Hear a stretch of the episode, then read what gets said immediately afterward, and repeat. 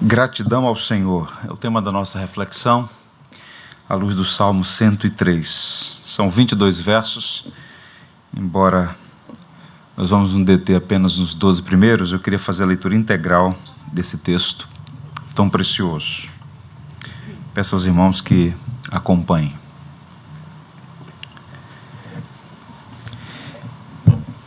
Bendiz, ó minha alma, ao Senhor, e tudo o que há em mim bendiga o seu santo nome. Bendiz, ó minha alma, ao Senhor, e não te esqueças de nenhum só dos seus benefícios.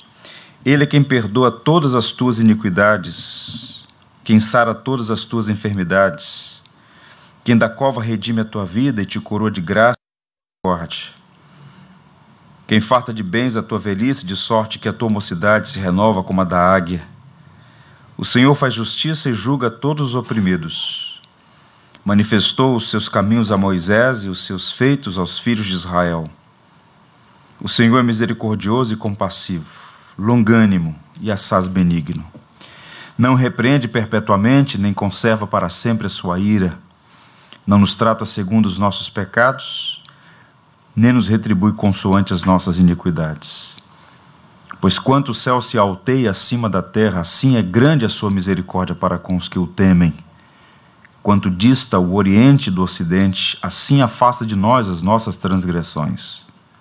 Como um pai se compadece de seus filhos, assim o Senhor se compadece dos que o temem, pois ele conhece a nossa estrutura e sabe que somos pó.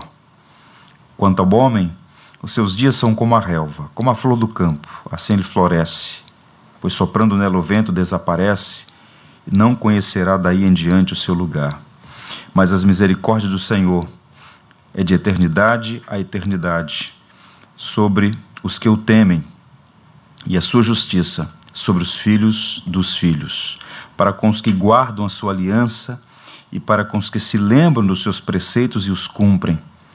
Nos céus estabeleceu o Senhor o seu trono, e o seu reino domina sobre tudo. Bendizei ao Senhor todos os seus anjos, valorosos em poder, que executais as suas ordens e lhe obedeceis a palavra.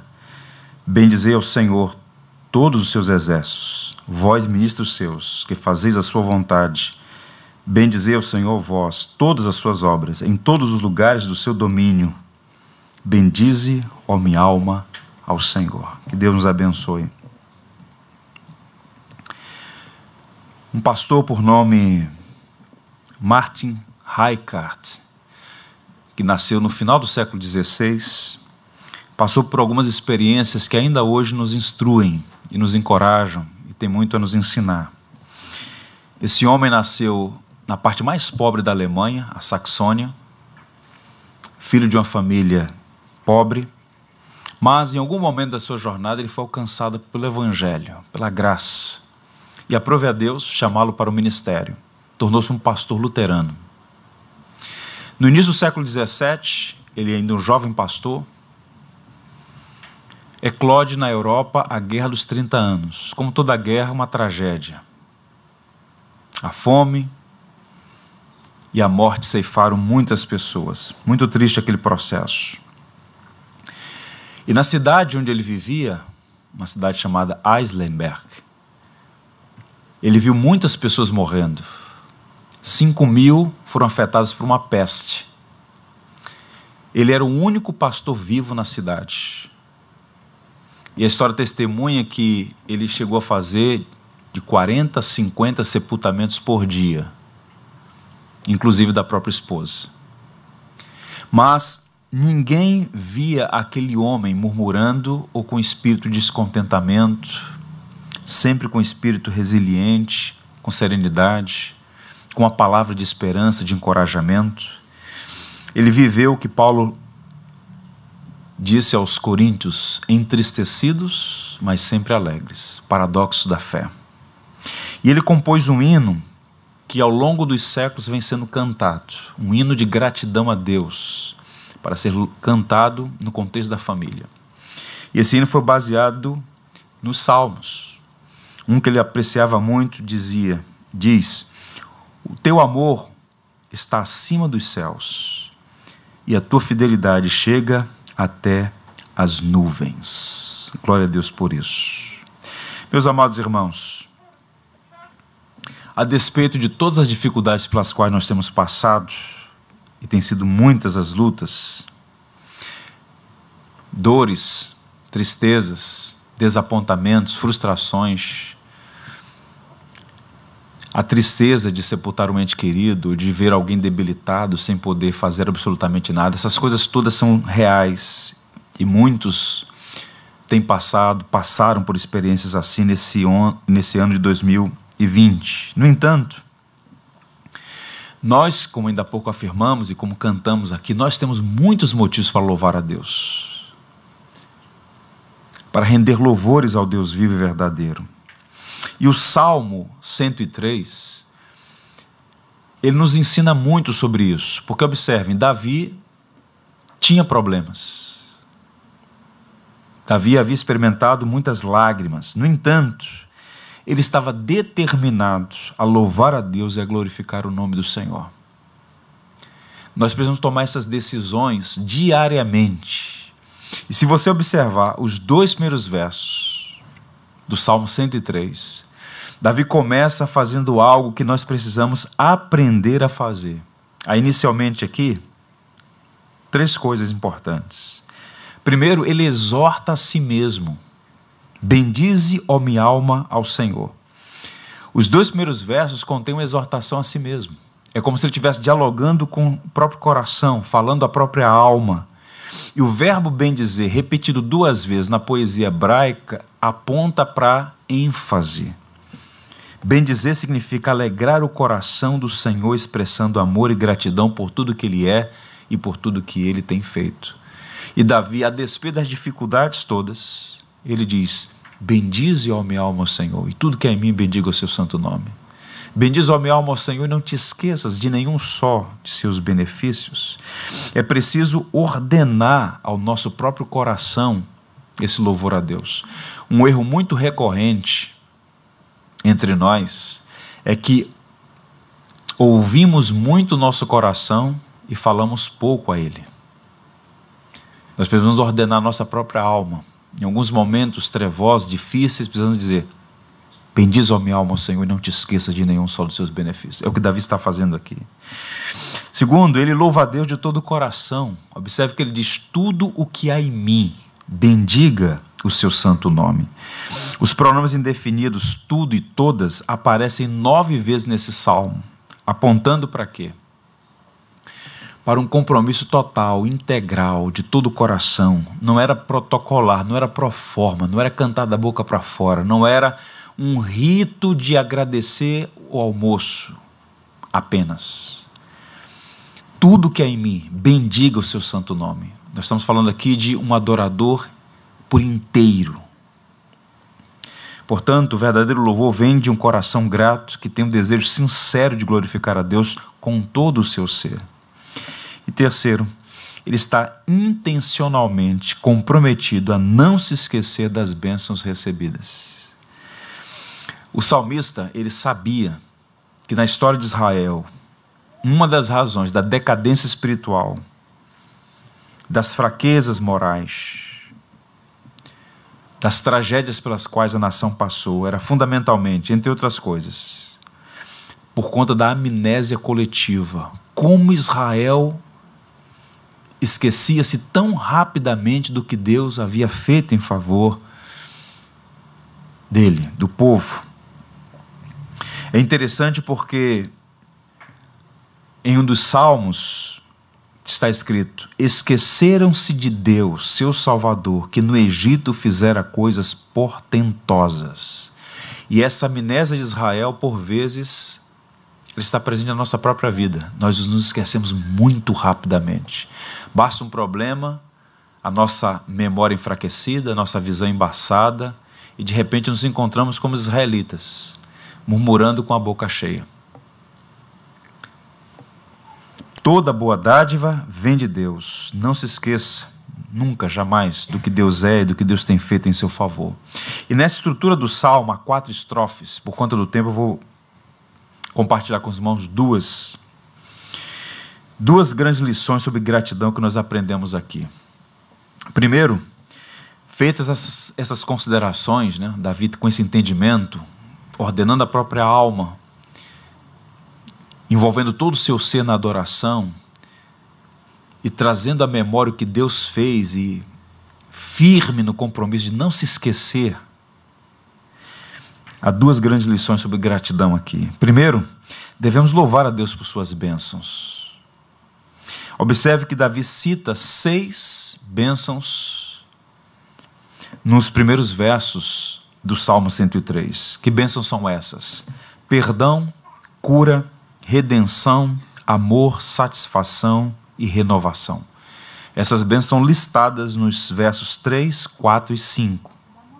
Vejam, Ele é quem perdoa todas as tuas iniquidades, quem sara todas as tuas enfermidades, quem da cova redime a tua vida e de coroa de graça e misericórdia, quem farta de bens a tua velhice, de sorte que a tua mocidade se renova como a da águia. Vejamos, Davi primeiro começa agradecendo o que é mais importante: perdão. É Ele quem perdoa todas as tuas iniquidades. Ele está se dirigindo a si mesmo, dialogando com a alma, dizendo: Bendiz, ó minha alma, ao Senhor, não te esqueças. E o primeiro benefício que Deus fez contigo, minha alma, foi te perdoar por remover as suas iniquidades. O termo no saltério, em particular aqui no Salmo 103, para perdão, só é aplicado na Bíblia em relação a Deus. Há outros termos que são aplicáveis na relação horizontal, quando você perdoa alguém ou quando você recebe o perdão de alguém. Mas a palavra que Davi emprega aqui, é Ele quem perdoa todas as tuas iniquidades, é um termo aplicado somente nessa relação vertical. Davi está falando de perdão que ele recebeu de Deus e que era um benefício, um ato de benevolência que ele não poderia jamais se esquecer. E o termo iniquidade aqui enfatiza a corrupção, a distorção do pecado. E nós sabemos, irmãos, que o pecado cria uma barreira entre Deus e nós. Mas há perdão para os que clamam por misericórdia, para aqueles que de coração quebrantado e contrito recebem graça da parte de Deus. Nós nunca podemos nos esquecer que a consciência culpada é o inferno de uma alma viva. Mas, ao mesmo tempo, o perdão é a maior alegria que alguém pode experimentar. O próprio Davi, quando violentado pela sua consciência pesada, ele mesmo diz que os seus olhos secaram, perdeu-se completamente o vigor, a alegria. Uma vez quebrantado, arrependido, aos pés do Senhor, ele diz: Como é feliz o homem a quem o Senhor não atribui iniquidade. Como é bem-aventurado o homem a quem o Senhor perdoa. Salmo 32 fala sobre a alegria do perdão. Portanto, de todas as bênçãos que nós recebemos no ano de 2020, o perdão é uma dádiva muito especial. Se o Senhor observasse as nossas iniquidades, onde nós estaríamos? Louve a Deus, porque há perdão na pessoa bendita de Jesus. O Evangelho é Deus se mostrando perdoador por meio da obra do seu Filho. Está perdoado é estar reconciliado com a fonte da vida. É uma grande bênção, não é uma coisa pouca. É uma grande bênção. Ele fala também da cura física. Ele fala que é o Senhor quem, quem cura todas as tuas enfermidades. Davi menciona a bênção da cura. Nós sabemos que o Senhor pode curar não apenas o nosso estado espiritual, mas também o nosso corpo. Ele é o médico supremo. Agora, ele usa meios ordinários e extraordinários. A graça comum habilitou médicos a fazer um diagnóstico preciso, a prescrever uma medicação adequada. A graça comum iluminou cientistas que produziram equipamentos, hospitais, essas coisas todas são recursos que a providência coloca em nossas mãos, de modo que toda cura procede de Deus. E Davi está dizendo que o Senhor o curou e ele está agradecido por isso. Essa bênção que Davi experimentou não abre porta para uma mentalidade de que Deus deve ao homem cura em toda e qualquer circunstância. Deus pode curar todas as enfermidades, mas não tem obrigação de curar nenhuma delas.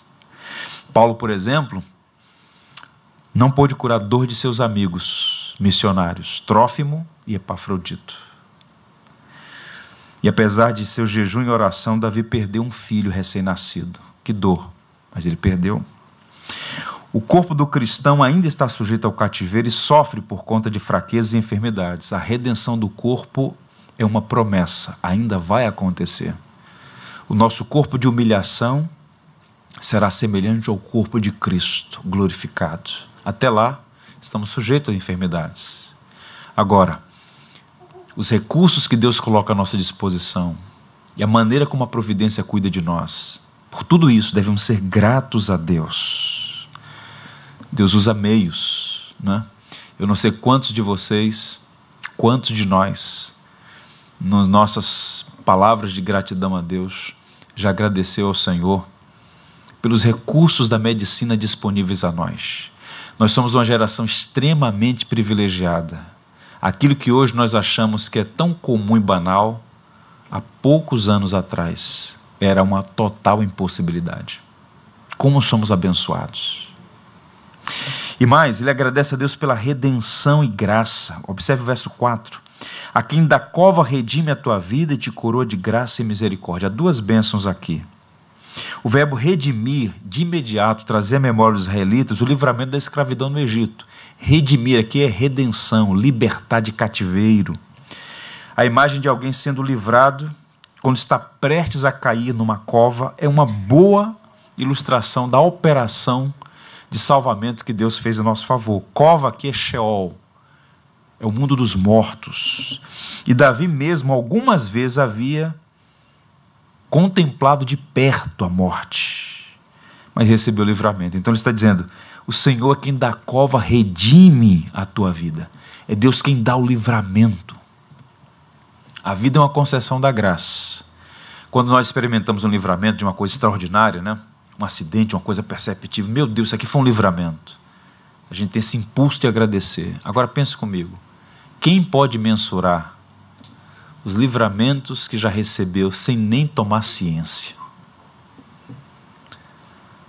Às vezes você sai atrasado de casa por algum motivo e aquele gapzinho de cinco minutos foi a providência dizendo: não é tua hora. É Ele quem da cova redime a tua vida. E mais, te coroa de graça e misericórdia. Percebam, Deus não apenas protege o seu povo de coisas ruins, como doenças e mortes, acidentes, como também coroa de graça e misericórdia. E quem está escrevendo isso aqui é um rei que tinha como símbolo de sua autoridade uma coroa sobre a cabeça. E o que Davi está dizendo, eu tenho algo que é mais precioso do que uma coroa de ouro cravejada de joias. Deus tem me coroado com graça e misericórdia. Precisamos ser gratos, irmãos, porque todos nós, em alguma medida, temos recebido uma coroa de graça e misericórdia. E graça e misericórdia são atributos de Deus relacionados ao pacto, palavrinha chave para entender a história da redenção: pacto. O pacto de Deus é unilateral. Deus, não tendo alguém maior do que Ele mesmo para jurar, jurou por si mesmo, empenhou Sua palavra em salvar um povo para si. Em ti, Abraão, serão benditas todas as famílias da terra. E o que é a igreja? Senão esse povo a quem Deus amou desde a eternidade pactuado na pessoa de seu filho, Deus tem cuidado da igreja ao longo de todos esses séculos. Naquele grande dia, a multidão inumerável estará diante do Cordeiro, com roupas brancas e com palmas nas mãos, glorificando em pé ao Senhor Deus e ao seu Cordeiro pertencem a salvação. E ainda fala sobre satisfação e renovação. Quem farta de bens a tua velhice, de sorte que a tua mocidade se renova como a da águia. E na sequência de benefícios, ele está falando sobre idosos satisfeitos e jovens renovados. Fartar de bens aqui não é uma promessa de riqueza, mas um sinal de necessidades supridas. O ancião, na sua velhice, com suas necessidades supridas, recebendo ali graça da parte de Deus. E os jovens, com suas forças renovadas, como um jovem em pleno vigor. Ele vai comparar aqui a águia, que é uma figura que aparece algumas vezes nas escrituras e na tradição de um modo geral, a águia como um símbolo de força e vitalidade. Não foi o que Isaías disse? Ele faz forte ao cansado e multiplica as forças ao que não tem nenhum vigor. Os jovens se cansam e se fatigam, e os moços de exausto caem, mas os que esperam no Senhor renovam suas forças, sobem com asas como águias, correm e não se cansam, caminham e não se fatigam. Está listando bênçãos que ele não poderia se olvidar, ele não jamais poderia se esquecer. E se nós pudéssemos fazer uma lista, essa lista seria muito maior do que seis itens. Davi está pontuando aqui o que ele entende ser central. Agora a pergunta é a seguinte: por que é que Deus concede benefícios ao seu povo? Qual é o motivo de Deus ser tão abençoador? Nós muitas vezes nos cansamos de fazer o bem. Da hora que a gente chega, não dá mais. É por isso que Paulo diz assim: não nos cansemos de fazer o bem. Se ele está dizendo não nos cansemos, é que de vez em quando a gente cansa. Sobretudo quando a gente lida com pessoas difíceis, né? Agora, você é difícil. E Deus não se cansa de fazer bondade para com você. É impressionante. Como Deus é gracioso. E ele então lista essas, esses benefícios e na segunda estrofe do salmo, ele vai dar as razões pelas quais Deus insiste em nos abençoar e não se cansa de nos abençoar. Observe a partir do verso 6.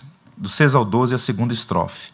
Se a primeira estrofe é o louvor pelas bênçãos, a segunda estrofe é o louvor por sua graça. O Senhor faz justiça e julga todos os oprimidos. Manifestou seus caminhos a Moisés e os seus feitos aos filhos de Israel. O Senhor é misericordioso e compassivo, longânimo e assaz benigno, não repreende perpetuamente, nem conserva para sempre a sua ira. Não nos trata segundo os nossos pecados, nem nos retribui consoante as nossas iniquidades. Pois quanto o céu se alteia acima da terra, assim é grande a sua misericórdia para com os que o temem. Quanto dista o oriente do ocidente, assim afasta de nós as nossas transgressões. Davi está dando a sequência num raciocínio lógico. Primeiro ele diz: Minha alma, bendize ao Senhor, com todo o seu ser. Não te esqueças de nenhum só dos seus benefícios, e são muitos. Ele tem te perdoado, tem curado você, tem dado livramento, renovado as suas forças. Ele tem concedido tantas bênçãos. E por que ele tem feito isso? E aí a resposta dele é basicamente essa por graça, graça. Ele não nos abençoa por mérito, mas por graça. E é interessante porque ele vai dizer o seguinte: o Senhor faz justiça e julga todos os oprimidos. Uma expressão que aponta para um Deus que não é indiferente à dor. Oprimidos aqui eram pessoas que estavam debaixo de opressão. Ele afirma que Deus faz justiça aos oprimidos e ele usa o exemplo mais forte da misericórdia de Deus na história de Israel. Você tem aqui nas entrelinhas dois episódios sombrios na história de Israel em que Deus exibe a sua misericórdia e graça. Quando ele diz, por exemplo, manifestou os seus caminhos a Moisés e os seus feitos aos filhos de Israel, uma alusão à escravidão no Egito. Por quatro séculos, mais de 400 anos, o povo esteve escravizado, debaixo de opressão no Egito, sem nenhuma possibilidade de salvar a si mesmos. E o que é que Deus faz? Deus livra, levanta um homem chamado Moisés e, com mão forte e poderosa, tira o povo do, do Egito, com sinais e maravilhas. O povo então está peregrinando rumo à terra prometida. Moisés vai ao Monte Horebe, tem uma experiência extraordinária com o Senhor, passa lá aqueles dias. E quando Moisés desce, o que é que Moisés vê? O povo construiu um ídolo, um bezerro de ouro, começaram a adorar o bezerro de ouro e afirmar: foi esse bezerro de ouro que nos tirou do Egito. Vejam, meus irmãos, o nível de perversidade do homem. O que você faria?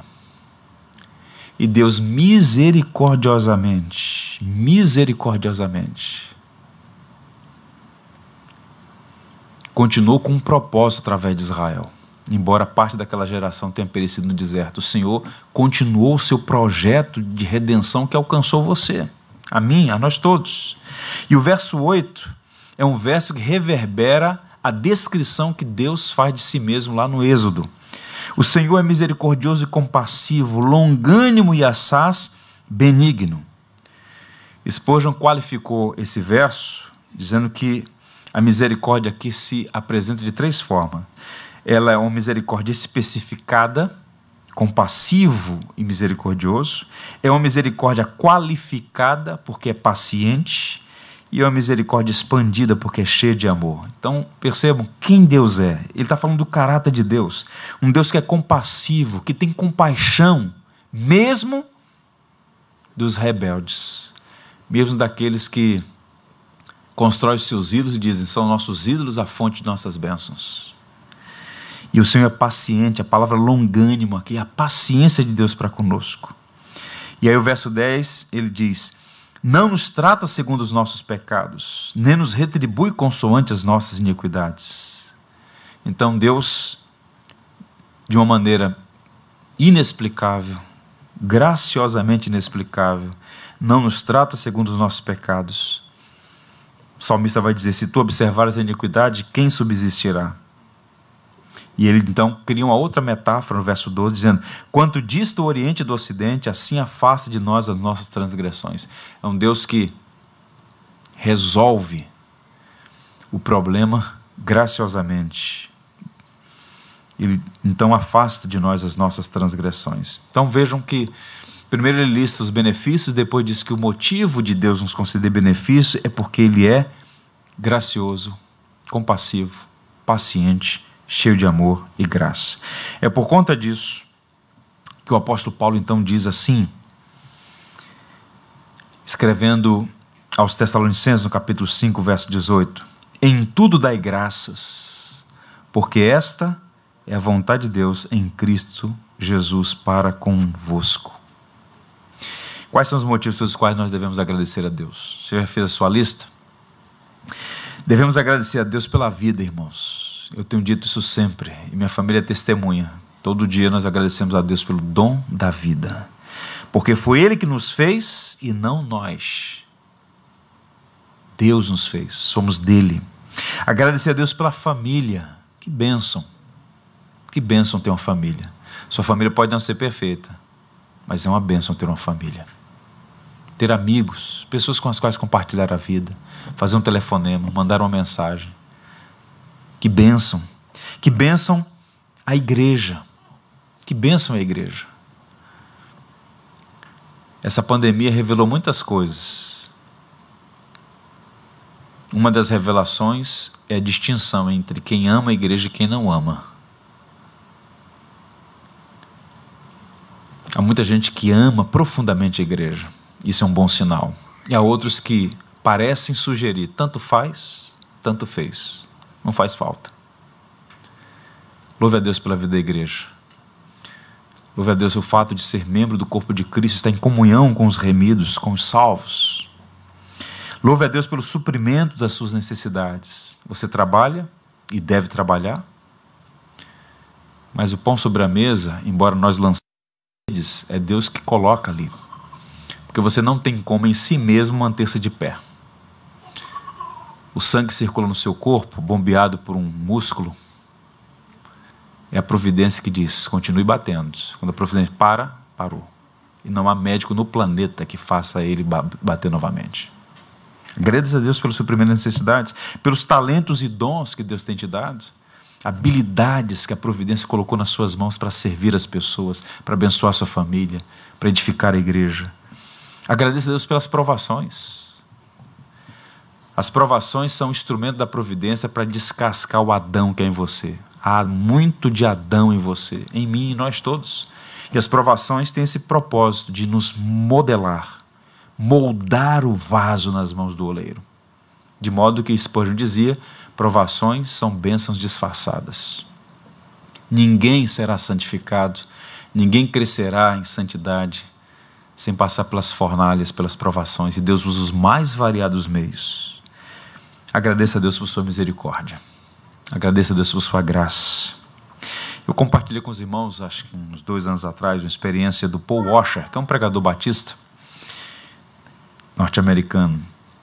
Ele é muito conhecido pelas suas pregações veementes, contundentes, cheias da graça.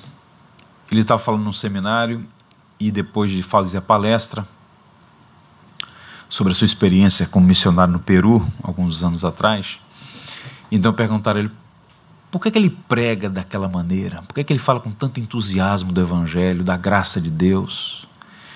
E ele disse assim: Eu era um jovem estudante em uma universidade no Texas. Uma certa vez, um, pela uma manhã, eu acordei com uma coisa gelada no meu rosto. E quando eu me dei conta, eu tinha adormecido sob meu próprio vômito. Depois de uma noite de álcool, bebida, farra, e naquele banheiro imundo, a graça me alcançou. Eu recebi o melhor dos presentes, o perdão de Deus, a reconciliação com Deus por meio de Cristo. Como não viver por aquele que quis morrer por mim? Senso de maravilha, de gratidão, de viver para a glória de Cristo. Isso deve estar presente na nossa vida.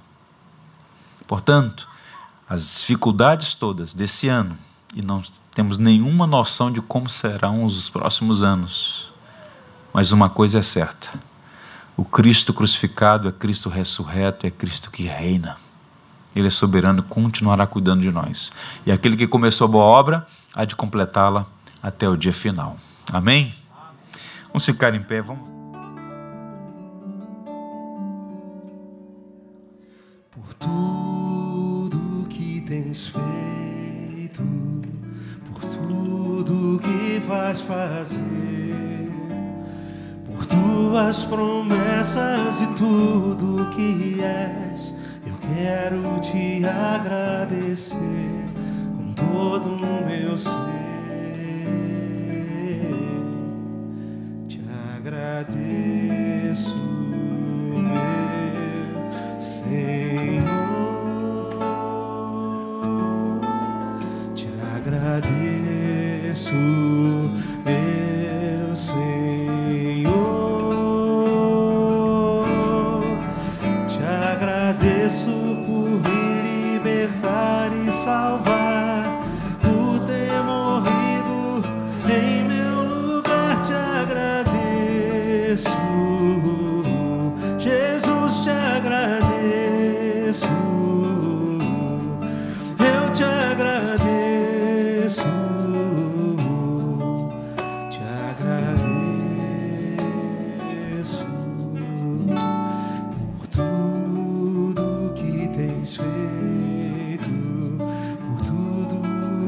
vais fazer tuas promessas e tudo que és. Eu quero te agradecer com todo o meu ser. E aí? Te agradeço, meu